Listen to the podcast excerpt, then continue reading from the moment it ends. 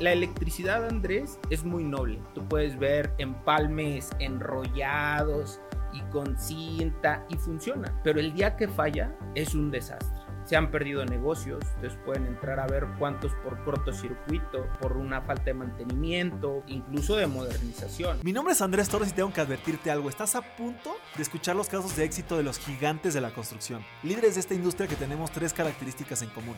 Número uno, muchísima hambre para acceder a más y a mejores proyectos. Número dos, los gigantes, nos juntamos con otros gigantes. Y número tres, una visión de ciudades de primer mundo en América Latina. Así que si no tienes una mentalidad lo suficientemente grande, este no es el canal para ti. Pero si tus sueños no tienen límites, te damos la bienvenida a la comunidad número uno de constructores hispanohablantes, los gigantes de la construcción.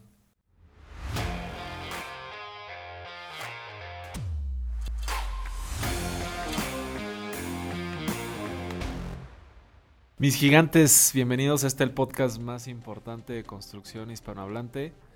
Hoy venimos de gala, venimos del Club de Banqueros y estoy aquí con, mi buen amigo Edgar Almeda. Edgar, pues antes que nada, bienvenido a este, a este tu podcast. Muchas gracias Andrés, gracias por la invitación, es un honor estar aquí. Y bueno, para los que no conozcan a Edgar, Edgar es director general de Electrics. ¿Lo, lo pronuncié bien, mi Edgar? Sí, es correcto. Y, pues la idea es hoy un poquito adentrarnos al tema de, obra eléctrica, de cómo, cómo funciona este, este sector. Justamente ahora estaba, hicimos un podcast, tenemos una, una versión del podcast que llamamos Entre Gigantes que estamos lanzando noticias. Y una noticia reciente que vi es que había bajado bastante en los últimos años el tema de obra eléctrica por el tema de la reforma energética que había que quería hacer el, el presidente.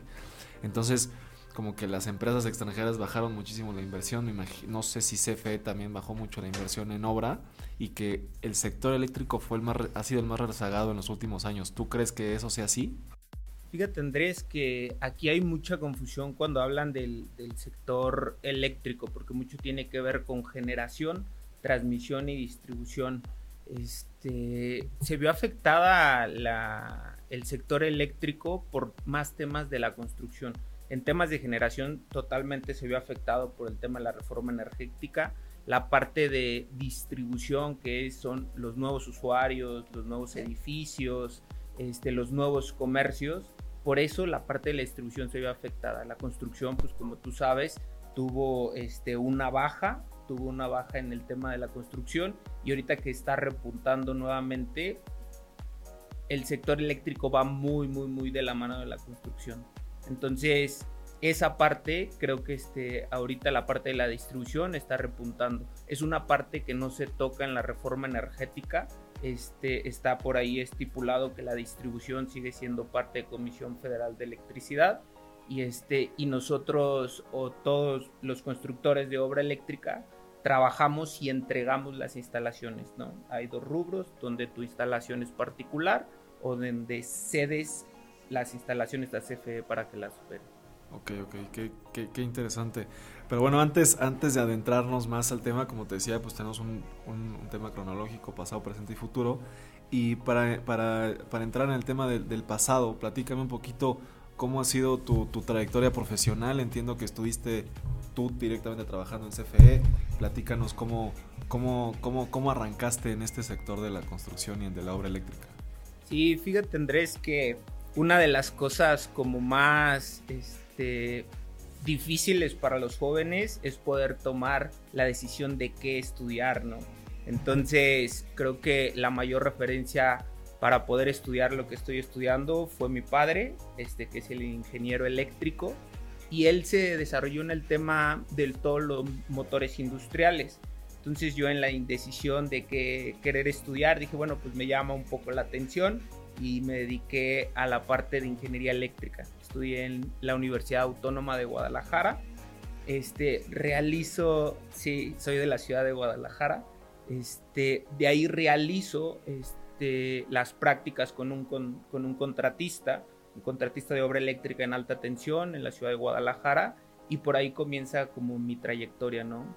Y hago exámenes para entrar a Comisión Federal de Electricidad este, ya estaba en la ciudad de Guadalajara y de ahí se viene todo lo que el deceso de luz y fuerza, ¿no? O sea, cuando luz y fuerza desaparece, Este, Te pasó como el lobo de Wall Street, que en su, en su primer día casi casi fue el, error de diciembre o este tema que le pasó en la película, ¿no? sí. realidad, pues, pero... Sí, sí, sí. Sí, prácticamente que cuando se viene el decreto de luz y fuerza, toda la CFE de alrededor, porque aquí en la Ciudad de México, este, quien comandaba la distribución y la comercialización era Luz y Fuerza del Centro, este, cuando se viene el decreto, mandan mucho apoyo de toda la República de CFE para poder operar las redes. Entonces ahí me mandan de la ciudad de, Guadalajara a la Ciudad de México y aquí comienzo a trabajar, ¿no? Comienzo a trabajar en el área específicamente de construcción y planeación. Ya, y, y platícame, eh, en el tema en el tema eléctrico no sé si tuviste duda de entrar por ejemplo antes en la carrera electromecánica o algo así que creo que son como carreras muy afines o por qué por qué ingeniería eléctrica y no electromecánica o alguna otra carrera y platícame ah, digo ya fue ya, ya te fuiste directo a, CFE pero platícame si tenías algún o sea algún sueño algo que tú dijeras esto es lo que quiero hacer dentro de la industria la construcción industria eléctrica industria de los motores tendrías tenías algo que que te llamaba la atención en aquellas épocas en las que tú salías de, la carrera? Sí, fíjate que hay cosas que no aprendí en la carrera, yo creo que como muchos, no, no tenía la visión de que era un contratista. Yo tenía, este, yo pensaba que toda la construcción de obra eléctrica la hacía CFE.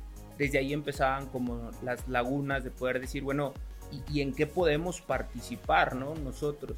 Ahí al salir de la carrera conozco la parte que es contratistas y entonces resulta que CFE solo da mantenimiento a las líneas eléctricas. No es una constructora, él subcontrata todas estas obras nuevas, obras de mejoras, recalibraciones. Y fíjate que cuando yo salí de la carrera salí un poco aturdido de poder decir, bueno, ¿y ahora hacia dónde? ¿no? Ahora hacia dónde me dirijo. Y creo que lo principal fue comenzar a aprender, ¿no? Aprender realmente desde campo, empezar a ver de qué se trataba un poste, de qué se trataba. Traía la teoría de, de lo que eran los voltajes, de lo que era la resistencia, toda esa teoría, cómo se aterrizaba en la realidad, qué era lo que realmente conducía la energía eléctrica, este, más que verlo en un pintarrón de un circuito cerrado, cómo iba la transmisión, cómo se construía. Y ahí empecé a encontrar las normas de CFE, ¿no? Para construir desde transmisión, distribución y generación. Entonces, me llamó mucho la atención poder ver qué nuevas tecnologías, ese era como, como mi sueño, ¿no? Traía como que un poco y, será posible la bobina Tesla, donde ya no ocupemos conductores.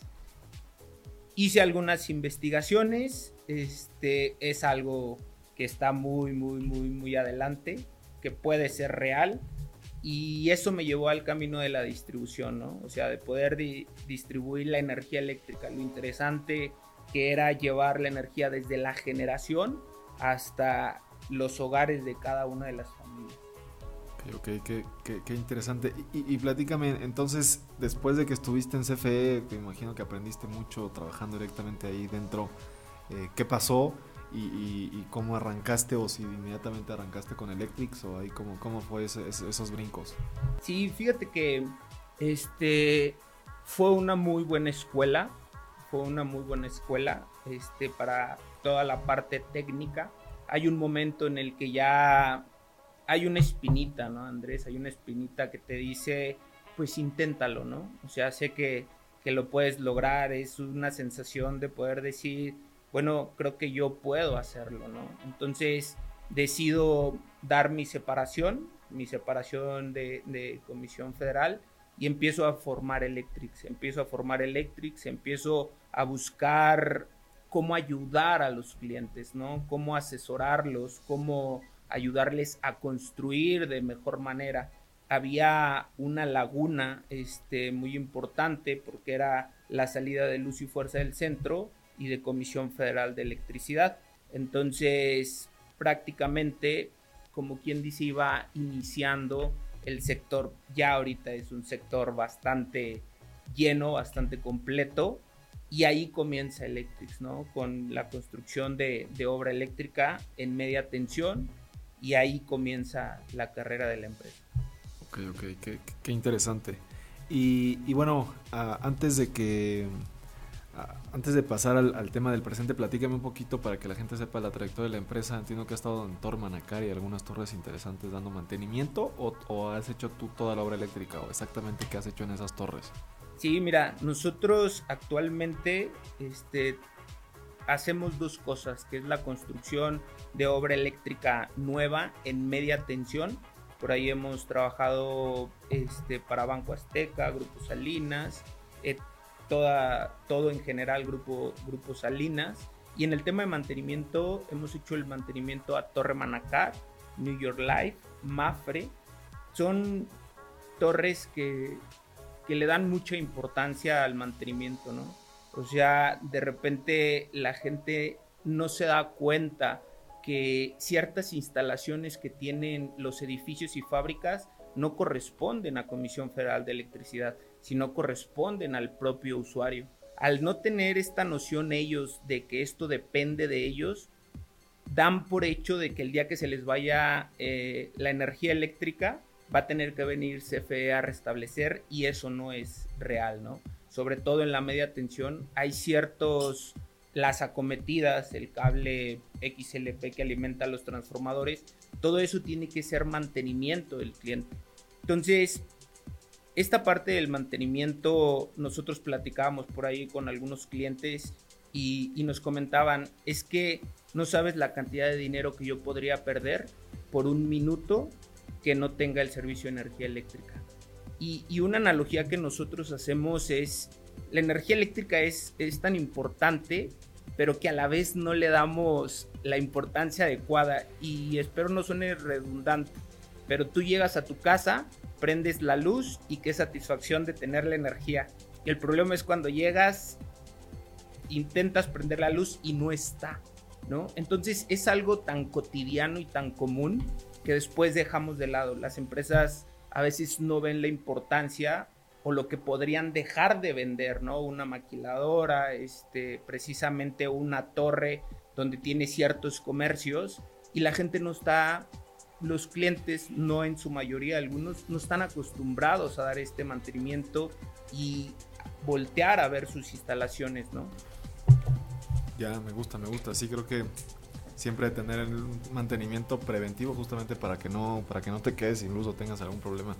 Y, bueno, e, entrando ya un, poquito más al tema del presente, eh, eh, ¿qué, tan, ¿qué tan real es, es, este tema de que los trámites ante CFE son, son, eh, son muy engorrosos, son muy complicados?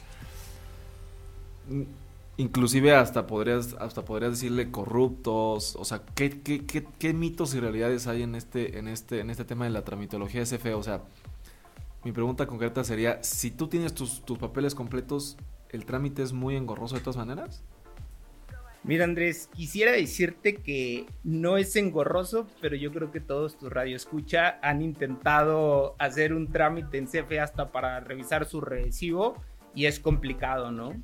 Entonces, uno de los factores importantes de por qué es complicado es porque las personas que acuden a lo mejor no tienen la experiencia. Sé que hay muchas vertientes y me gustaría explicarlo un poco en un trámite de media tensión, por ejemplo, ¿no? Si, si el contratista o la persona que se acerca a CFE no tiene la experiencia de las normas, de los procedimientos, este, de cómo se debe de entregar, cuáles son los sistemas, incluso Andrés, que no estén dados de alta en los sistemas de CFE, eso vuelve complicado los trámites, ¿no? Hay unos tiempos de atención que te da Comisión Federal, hay unos tiempos que tienes que cumplir y los formatos que tienes que, que enviar. Ahora, en mi punto particular creo que esto es sumamente importante al tener toda la experiencia de cómo se hacen estos trámites ante Comisión Federal, eso va a ayudar a que CFE les ayude aún más, ¿no? O sea, por ahí veíamos, si llevas un plano que no está bajo las normas, es cuando se empieza a tener en repetidas ocasiones una revisión de proyecto, dos revisiones de proyecto, tres revisiones de proyecto. Entonces creo que es digo, como en todos los, los, trámites, es un poco este de seguimiento, porque aquí me gustaría aclarar que hay una verdad, ¿no? O sea, no siempre el retraso es de CFE, ¿no? Por lo regular, con algunos clientes que nos acercamos, nos dicen, oye, es que mi contratista me dice que CFE está tratado, no siempre, no siempre. A veces la constructora o el encargado de hacer estos trámites dejó de hacer algo, ¿no? Por una falta de experiencia, porque no está, el proyecto no salió bajo norma, porque no conoce el procedimiento, porque no conoce la ley de cuándo y cómo se puede hacer. Ya. Sí, fíjate que yo, honestamente, nosotros en te platicaba que, aunque hemos hecho algunos proyectos eléctricos, como contratistas normalmente no nos piden hacer la tramitología, o sea, no nos corresponde. Inclusive las libranzas pues las tienen que tramitar ellos. O sea, una libranza con CFE, por ejemplo, pues el que tiene que pagar es el, usuario, no puede pagar el contratista.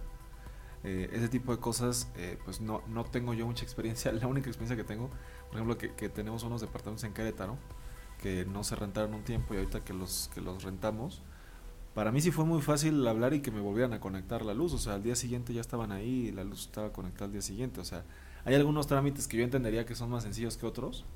Y, y sí hubo una persona por teléfono. Eso está curioso porque también depende de quién te atiende en CFE. Sí, es correcto.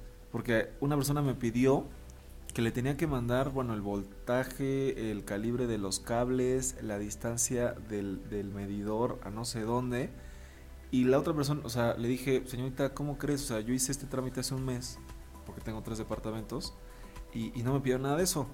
Y me dice, no, pues si quieres, cuelgas, vuelves a marcar, y te contesta otra persona, y te lo conectan al siguiente día. Lo cual me parece, pues, eh, pues bastante, bastante poco profesional, ¿no? No sé qué tanto dependa de eso. Y también de con quién te estés asesorando, ¿no? Este, o sea, ¿qué, ¿qué, opinas tú del tema de los gestores o estas personas que terminan haciendo ese tipo de tramitologías y, y, que pues son intermediarios y que nunca sabes qué, qué, pueden hacer o qué pueden decir, ¿no? Sí, fíjate que en el sector este, hay mucho de estas personas, ¿no? Yo ahí, Andrés, me gustaría hacer como una recomendación, ¿no? Este, para todos tus radioescuchas, es que cuando vayan a contratar alguna persona este, que les va a ayudar con un trámite, hablando específica en, media tensión, pues se asesoren primero de que sea un ingeniero eléctrico o carrera fin. Esto por qué lo digo? Porque tiene que entregar un proyecto firmado.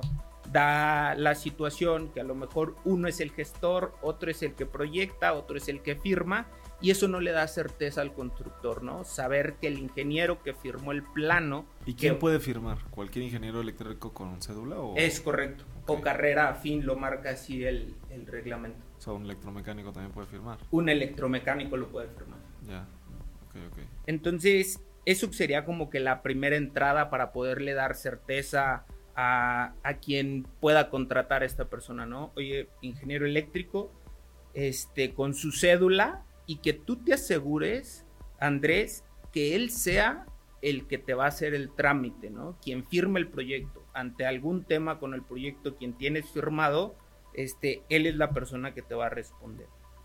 Ahora, hay otras como cosas, ¿no? Comisión Federal tiene un, digamos así, un sistema para poder hacer los trámites donde te avala como proyectista y te avala como constructor. Entonces, al tener esos registros, tú te estás asegurando de dos cosas. Uno, que conoce el, que sabe que las normas marcan que tiene que firmarle un ingeniero eléctrico. Y la otra es de que por lo menos conoce el sistema. No te puedo asegurar que lo ha hecho. Para eso puedes pedir referencias de, oye, este, ¿qué proyectos has hecho? Pero con documentos antes, ¿no? Por lo regular, esto es lo que yo le recomiendo mucho a, las personas cuando van a contratar a alguien. Oye, revisa los documentos, ¿no? Los documentos de, de obras anteriores, la aprobación de proyecto, este, después del proyecto si hubo un rechazo, todo está documentado, todo está documentado, todo es un va y viene de oficios, de trámites, este, donde yo entrego a Comisión Federal y él me responde de alguna manera, ¿no? Entonces, poderle invertir un poco de tiempo en la selección es, es sumamente importante. Ahora, ¿por qué alguien este, con experiencia en la parte de la ley y de que se llama la ley de aportaciones? Muchos desarrolladores este, proyectan todos sus edificios y estiman la carga demasiado alta. Lo que pierden de vista es, es que eso va a tener un impacto cuando salga la resolución de CFE y te cobre la cantidad de KBAs que tú vas a, utilizar. O sea que hay un porcentaje de, o sea, si, si todo estuviera prendido, pues tendrías esa carga, pero no está ese porcentaje prendido todo el día o, a qué se debe esa, o a qué te refieres? Sí, no, me refiero, sí, en parte de eso, Andrés, pero me refiero a la proyección de la capacidad. A veces sobredimensiona, ¿no? O sea, un cuarto va a consumir 10 kilowatts no nos damos el tiempo de poder revisar si realmente los va a consumir. Agarramos esa carga, la ingresamos a Comisión Federal de Electricidad y entonces te dicen, ¿sabes qué? Lo único que tú tienes, lo convertimos a KBA, lo único que tú tienes por ley exento son tres. Entonces, si te das cuenta y tú no dimensionaste bien tus instalaciones, lo único que va a generar es un cobro excesivo de KBA. El, el famoso factor miedo. Exacto. Pero ahí usuarios que se van al factor terror, ¿no? Y entonces sobredimensionan y, y, los costos se ven impactados. Pero al desconocer todo esto, pues no, no hay la forma de cómo asesorar al, al constructor, al desarrollador, ¿no? Y caemos en estos, en estos temas. Ya, ok, ok. Y, y, un trámite que nosotros sí hemos hecho en alguna ocasión, para la gente que no, que no lo conozca, platícame, ¿qué tan complicadas son las, las libranzas? el tema de libranzas. ¿Y, qué son las libranzas? Ok. Las libranzas en, eh, en, la parte eléctrica no es otra cosa más que el corte de energía, ¿no? O sea, si tú quieres dar mantenimiento a un transformador particular que está alimentado de, de la red de Comisión Federal, necesitas liberar o librar tu transformador de la energía eléctrica para que puedas darle mantenimiento. Estas libranzas, incluso Comisión Federal tiene vía internet, lo puedes hacer este, en un centro de atención a clientes o directamente este, en un departamento que se llama planeación de CFE. Entonces ahí metes las solicitudes y ellos te la programan. La verdad es de que esto es bastante ágil, pero siempre va a depender, Andrés, del grado de dificultad. No es lo mismo pedir una libranza voy a decirlo así, para una tienda comercial, un Ox o un 7-Eleven, que librar, por ejemplo, Torre Mafre completa para poder hacer este, los trabajos internos, ¿no? Requiere que tanto la parte interna que va a operar estas libranzas tenga la capacitación, el equipo de seguridad y CFE tiene que involucrarse con un poco más de gente para poder poner protecciones y no vaya a ocurrir algún, algún problema. ¿Quieres ser parte de los gigantes y participar en un episodio del podcast? Te invito a unirte al Club de Gigantes, la red de negocios más innovadora de la industria de la construcción, donde tendremos sesiones privadas con líderes de la industria y buscaremos asociarnos entre los miembros de la comunidad para acceder a más y a mejores proyectos. Te dejo la información completa en la descripción de este episodio o ve a nuestro perfil de Instagram y encuentra más información por allá. Sí, hablando, hablando de problemas, bueno, te voy a decir, estos trabajos normalmente se hacen en la noche, ¿no? Es correcto. Pero, pero hablando de problemas, como que la obra eléctrica, eh, no, sé si se le dimensiona el hecho de, pues, del, riesgo que existe, ¿no? O sea, a lo mejor en, de hecho es el siguiente tema justamente, eh, eh, de trabajar en, baja tensión, media tensión y alta tensión, ¿no? Digo, platícame si, si, tú también trabajas en, alta o eso, eso sí lo hace mucho CFO también, o también tienen contratistas o si tú, tú haces alta tensión. Pero inclusive en media tensión, pues también me gustaría que nos platicaras un poco de qué tan riesgoso es ese tipo de trabajos, ¿no? Que, que como dice por ahí, que te quedes pegado, ¿no?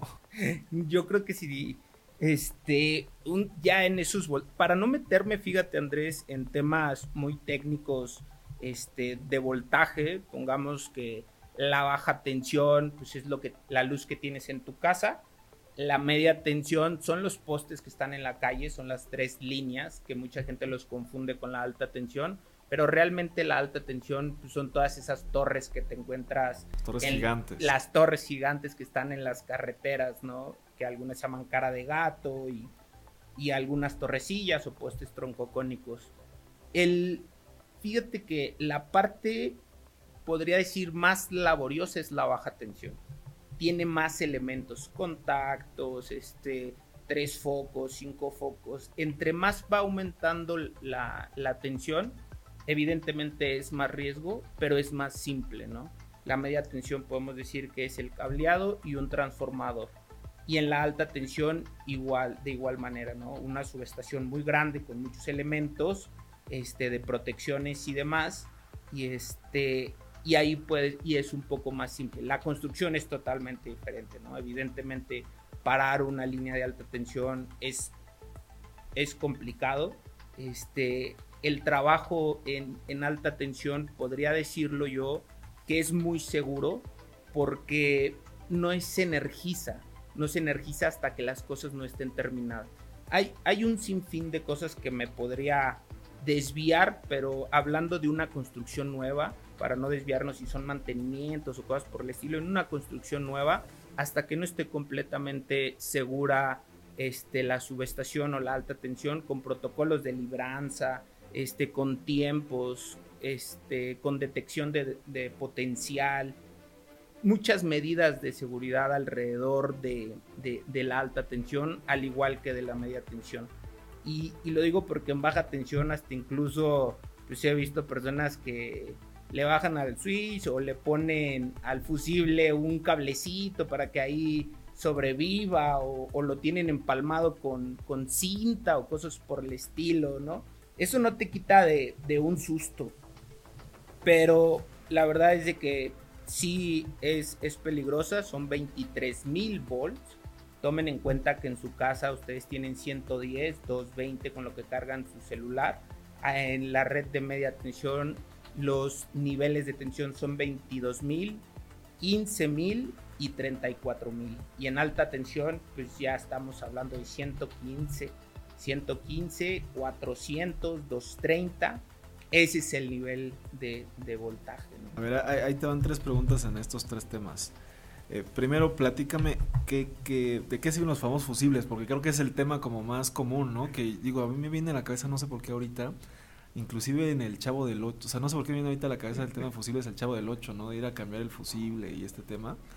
Eh, platícame cuándo se necesita en media tensión, dijiste, pues normalmente es la media tensión del transformador, pero cuándo se necesita en media tensión también una subestación digo, nosotros te digo, no somos especialistas en temas eléctricos, pero cuando sí se necesita la subestación, entendiendo que hasta donde yo dimensiono, eh, la, red que está es de media tensión afuera y se, necesita una subestación.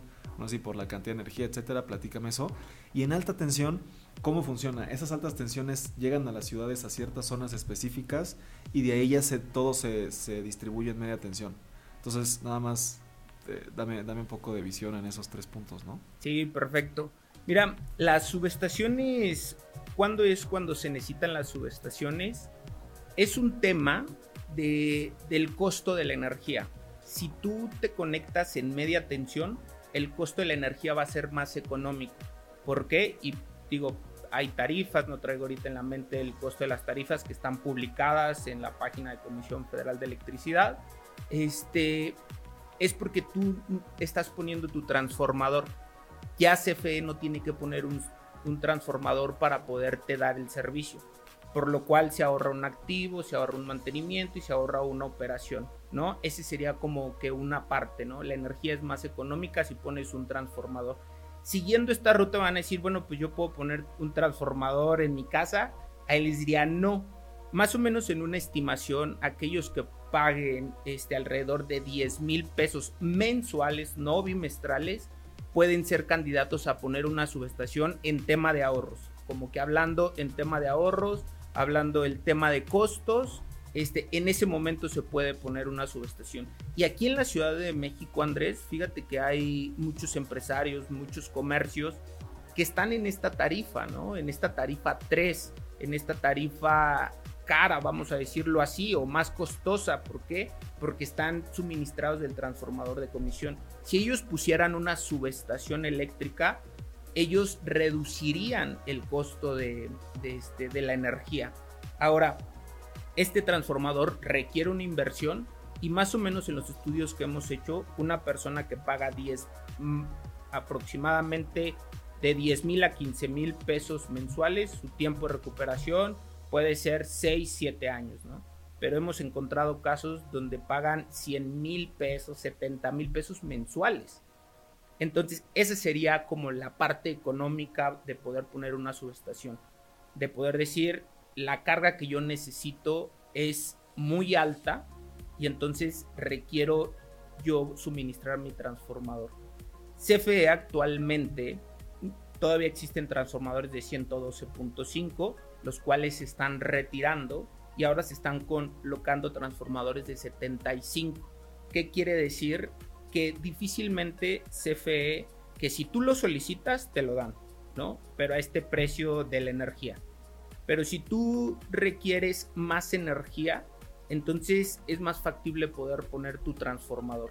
Por eh, la parte económica, por la parte del mantenimiento va a estar a, a tu cargo y podemos relacionarlo más o menos para no ser tan técnicos.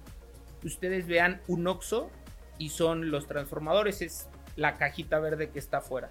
Para que más o menos dimensionen cuándo se necesitaría, tomen de ejemplo un OXO que puede tener un transformador de 45 y ese sería como un establecimiento previo, la calidad del servicio y el crecimiento a futuro si lo vas a tener. En algunas partes la gente cree que no va a crecer como en fábricas y entonces dejan un poco obsoletas la red. Ya, sí, ese, ese es un tema, te digo que me hubiera sabido conocerte antes con el cliente ese, bueno, el prospecto ese que no pudimos cerrar, pero que que, necesitaba ese tipo de cosas y justamente lo que les preocupaba era el, costo del, que estaban pagando a Comisión Federal. Y nada más rápido, el tema de alta tensión y de los fusibles, platícame rápido. Ah, sí. Mira, el tema de los fusibles, este, voy a ser un poco coloquial, es la cajita esa que tenemos en los interruptores, que bueno, algunos ya son más nuevos y son este termomagnéticos y operan, pero hablando de los fusibles, esos viejitos que nosotros utilizamos para poderlos abrir, esos van a detectar la falla. ¿Cuál es el error más común? Que entonces, como se me está yendo el fusible, déjame le pongo un fusible más grande, ¿no?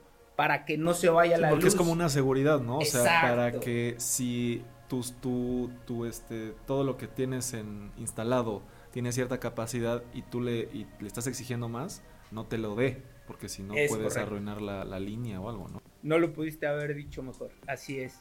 Los ponen y realmente lo único que están haciendo es dejar, como quien dice, un paso libre de la falla hacia tu casa, hacia tu comercio. Que algo te puede explotar. Es o correcto. O puede dañar algún equipo con una sobretensión. Ya. Y el tema de las redes, o sea, las líneas de alta tensión llegan a una, por así llamarlo, una mega subestación que a su vez después ya se divide en media tensión. ¿Eso es lo que hacen esas redes de alta tensión? Sí, todo viene a partir de una generación, este, la que ustedes se les ocurra decir eólica, este, termoeléctrica, ahí se genera la energía y toda esta electricidad como viene en grandes capacidades, para no meterme en temas técnicos, entra por las líneas de alta tensión, ¿no? Que son las torres que vemos en la carretera, por ahí viaja toda la energía. Cuando la generación está muy lejos del punto a suministrar, hay unas subestaciones que se llaman subestaciones elevadoras. ¿Qué quiere decir? Como que se le va acabando la fuerza a la electricidad, llega a esa subestación y la vuelve a elevar y entonces continúa por las líneas de, transmisión. Después llegan a subestaciones de distribución. Cuando llega esta, ojo, unas son subestaciones de transmisión y otras de distribución.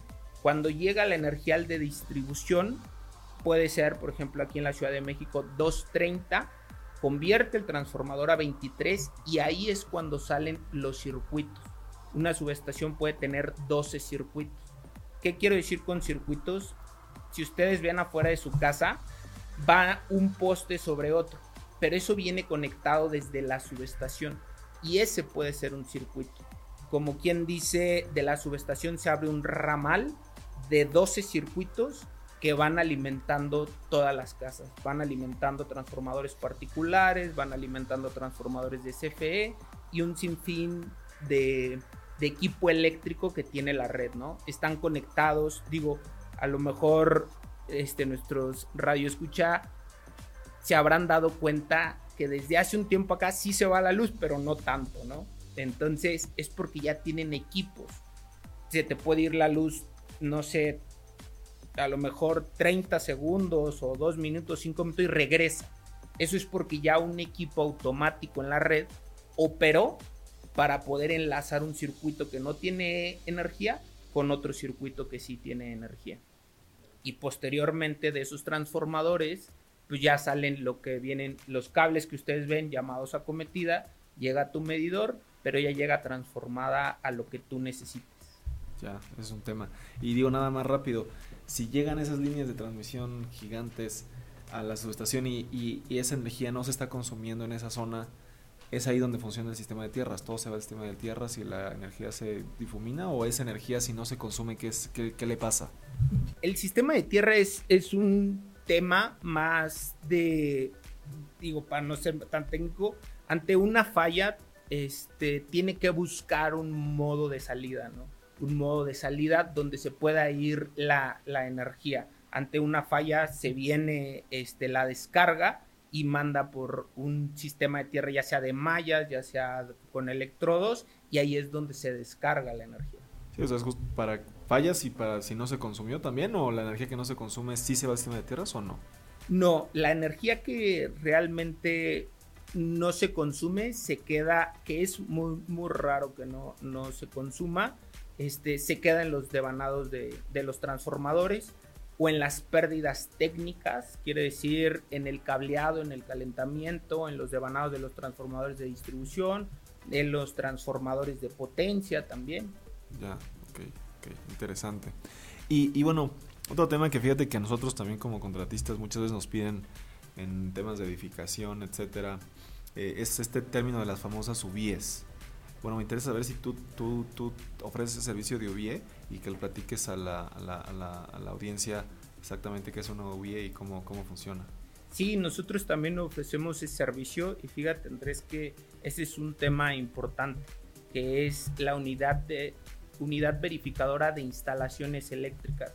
Digámoslo así, es un perito de las instalaciones eléctricas. Ellos se van a encargar de que cuando tú termines aquí vamos a dividir lo que supervisa CFE y lo que supervisa la unidad verificadora de instalaciones eléctricas. Tiene muchas ramas, pero nos vamos a enfocar en un comercio, ¿no? Porque también dentro de las especificaciones de la OBIE dice dónde aplica. Donde exista concentración este, de personas, es una lista más o menos enorme. Si nos enfocamos en un comercio, este, que tiene una subestación, CFE va a revisar la parte exterior, la parte de media tensión, pero del medidor hacia atrás, lo que dice CFE es, a mí quien me asegura que tu instalación interna esté bien. Y por eso se pide esta unidad verificadora de instalaciones eléctricas, que es un verificador que va y revisa, Andrés, todas tus instalaciones y entonces dice, ¿sabes qué? Si cumples. Es como el DRO de las estructuras. Es correcto, es como el DRO. Y aquí me gustaría puntualizar algo. Fíjate que más bien yo creo que a tema de consejo, porque lo he visto mucho, de repente el, el, cliente se queja mucho de las UBIES, ¿no? Oye, pero es que me hizo tantas observaciones. Yo mi recomendación sería, es que quien te está construyendo debería de conocer la NOM 001 de instalaciones eléctricas y que todas las quejas de la UBIE podrías voltear con tu contratista de obra eléctrica y decirle por qué esto está mal. Porque al final de cuentas hay cambios y esta norma lo único que asegura es la seguridad.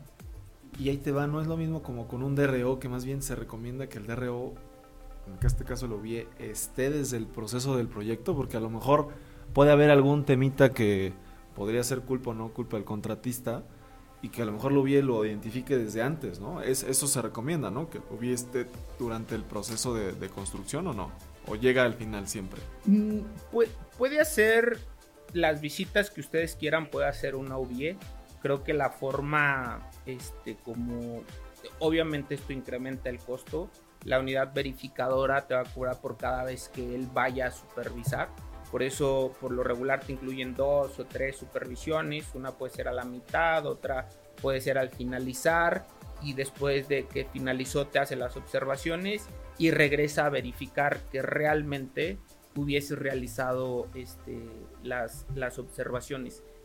No es muy común que, que la unidad verificadora esté desde siempre.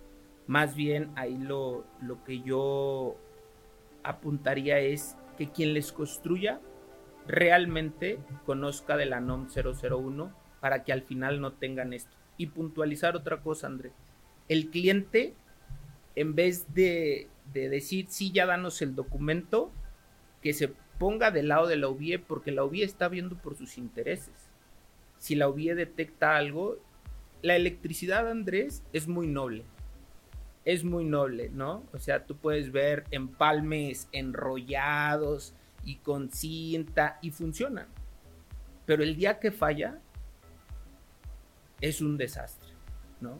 Se han perdido negocios, ustedes pueden entrar a ver cuántos por cortocircuito, este, los incidentes que hemos tenido por temas eléctricos, por una falta de mantenimiento, por una falta, este, incluso de modernización, ¿no? Entonces, permitan que las unidades verificadoras estén de su lado para que puedan asegurar y decirle al, constructor tus instalaciones están bien.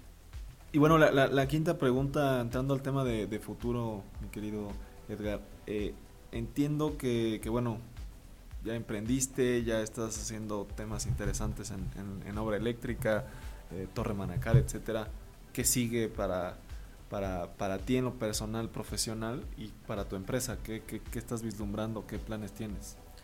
Fíjate Andrés que ahorita una de las cosas más importantes que hemos descubierto que nos va a llevar a un segundo nivel es la institucionalización, ¿no?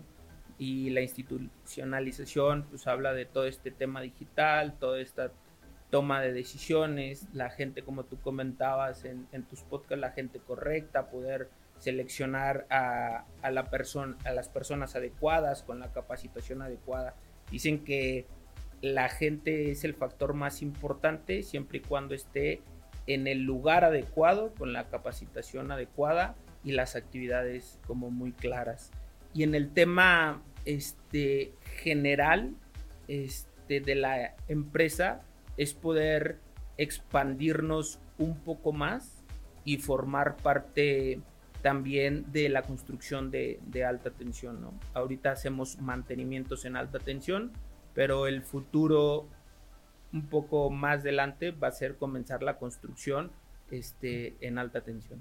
Ok, ok, me, gusta. Y este tema de institucionalización, institucionalización, lo has visto mucho en el IPADE y este tipo de cursos que, estás, me imagino. Sí, es correcto. Este, eh, lo he visto mucho en, en el IPADE y por ahí este en, una este podemos decir que es una institución que se llama Board Media entonces ahí es donde he visto cómo llegar a la institucionalización no o sea cómo llevar la empresa a un segundo nivel y como lo diría por ahí este a Armando Domínguez este, dejar de ser un changarro, ¿no? Porque el changarro es donde yo opero, pero la gente no toma decisiones, pero yo les digo todo lo que tienen que hacer y entonces ya no hay una empresa, ¿no? Sino hay un changarro. ¿Y, quién, y quién es Edgar Domínguez? Armando Domínguez. Armando Domínguez. Es, tiene un podcast que se llama La, la calidad de vida del director general. Ah, no, entonces no lo vayan a. pues quédense aquí en el ah, podcast. Perfecto. no, ¿cómo crees? Corren esa parte, por favor. no, no, no, ¿cómo crees? No, acá decimos que los gigantes nos juntamos con otros gigantes, no, al contrario, no, no, no. E, era broma, mi querido Edgar. No, pues está, está interesante. Y, y, y esta persona es la que la de Board Media, Board Media. Sí, él es el director. Su empresa es Board Media. Así es. Ok, ok. Sí, porque como que no lo había relacionado bien. No, está, está buenísimo. Eh, qué interesante. Y, pues te deseamos mucho éxito en, en, esos temas, en el tema de alta, en la institución. Creo que todos estamos buscando institucionalización. Eh, hay gente que a lo mejor no sabe qué es institucionalización, pero lo está buscando, ¿no? Y esa es justamente la respuesta a muchos temas. Yo también estoy buscando ese, ese tema en, la empresa.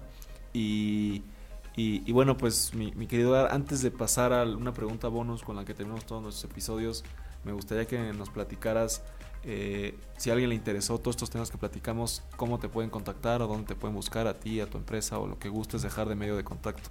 Sí, mira, les dejo este mi, número de teléfono, es Edgar Raúl Almeda Fernández. Este, mi número de teléfono es 5513 04 22 32. Este, nuestra página de internet es electrics.com.mx y pues también por todos los medios de LinkedIn, ¿no? Me encuentran como Edgar Almeda Fernández. Este, o también puede ser por, por Instagram y ahí me encuentran como Edgar Almeda. De lujo. Pues ahí para que, para que vayan a buscar a Edgar en cualquier tema de obra eléctrica. Y, y mi querido Edgar, pues la pregunta bonus con la que tenemos todos los episodios. Eh, aquí en Giants de la Construcción nos tenemos el objetivo de construir una ciudad 100% inteligente, 100% sustentable y en América Latina desde tu experiencia en el tema de obra eléctrica, como servidor público, como, como emprendedor, como empresario, eh, pero también es una opinión personal, ¿cuáles serían las características que tiene que tener una ciudad para que la pudieras considerar como una ciudad perfecta? Fíjate que en la parte de electricidad, que realmente las redes, ya hay un proyecto, un prototipo, un eh, este de de empresa inteligente en la red eléctrica, creo que es en la parte de Polanco, donde todo opera a través por sí solo.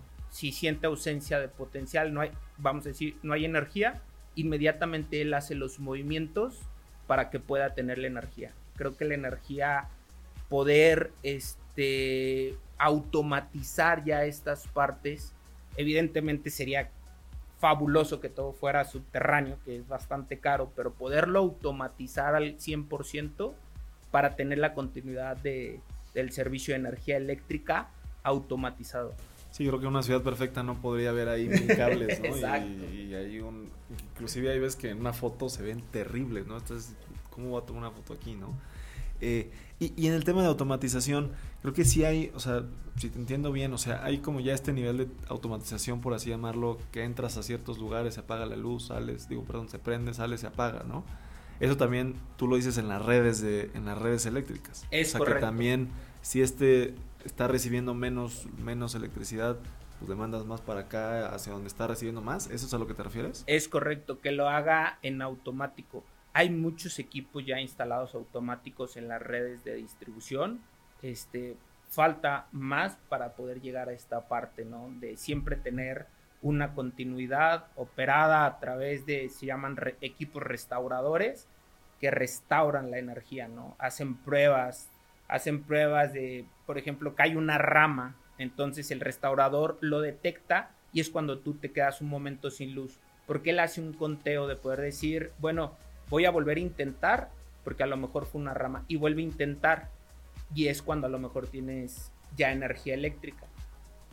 Pero si intenta y resulta que no entra la energía, que no hay continuidad, posiblemente pueden este, programarlo dos intentos, tres intentos, porque puede ser que no sea una rama y que chocaron un poste y colapsó, y entonces el equipo detecta que es una falla permanente. Entonces se quedan sin energía eléctrica, incluso para que no vaya a ocurrir un accidente, ¿no? Con las líneas en el piso. Ya, ok, ok. Fíjate que digo, no, no, no sé si es algo similar, pero te, comentaba que nosotros trabajamos en la UNAM. Nosotros tuvimos un contrato con la UNAM en el cual hicimos una actualización de 16 subestaciones. Se cambiaron los equipos antiguos y se instalaron equipos nuevos de marca Ormazábal para ahí para que nos patrocine Ormazábal el podcast. te, voy a este. contactar con Impacting, seguro que sí. y este y, bueno, esos equipos, digo, te, repito, yo no soy tan técnico, especialista, pero entiendo que tenían un sistema de control, porque en la UNAM todo lo tenían vinculado a, uno, a un tema que le llaman el búnker, ¿no? Entonces en este búnker ellos también pueden decir, ¿sabes qué? Tenemos un tema, apaga la subestación 2, ¿no? Y entonces desde, ese, desde esa oficina, por así decirlo, de los técnicos de la UNAM, ellos pueden manejar toda la universidad sin inclusive abrir la puerta, o sea, nosotros teníamos que hablarles a ellos para pedirles que abrieran la puerta para entrar a la subestación y desde su búnker lo abrían, ¿no? O sea, no tienen que irte a abrir la puerta. Entonces como que tienen eh, ese tipo de automatizaciones. No, si, no sé si eso está muy básico o si es como el, camino hacia allá o qué, opinas de ello. No, sí, incluso eso, eso ya se hace actualmente. ¿Cómo se llaman sistemas de control? sistemas de control. Así es, para poderlo controlar vía remota, este, estos restauradores los operan desde un centro de control. Creo que el futuro sería que lo pudieran hacer solos. Sin, sin la persona pagando y prendiendo exacto. Que pudieran hacer solos y pudieran entender la lógica del comportamiento de, del usuario que está, valga la redundancia, usando la energía eléctrica y sobre todo las fallas. Creo que eso es la parte más importante. Buscar la forma de cómo detectar las fallas y restablecerlas. Sé que hay fallas como por ejemplo un choque, pero tendríamos que tener una red de respaldo. Como quien dice, estos circuitos tendrían que estar sumamente enlazados entre ellos y conectados a otra fuente o a otra subestación. Ya, de lujo mi querido Edgar. Pues agradecerte, como siempre terminamos aquí diciendo que ya lo eras, pero el día de hoy te queremos nombrar un gigante de la construcción. Muchas gracias por tu tiempo y muchas gracias por estar acá en el podcast. Muchas gracias Andrés. Es un honor estar aquí y agradezco la invitación y poder formar parte de Gigantes de la Construcción. No, pues muchas gracias a ti, Edgar. Y bueno, a mí me pueden encontrar en todas mis redes como ingeniero Andrés Torres. Eh, por ahí para cualquier tema de administración de obra. Tenemos una empresa constructora de más de 30 años en el mercado. Y en Gigantes de la Construcción tenemos desayuno el primero de junio. No sé cuándo va a salir este podcast, pero bueno, se nos están acabando los boletos de los desayunos muy rápido. Solo estamos vendiendo 15 lugares.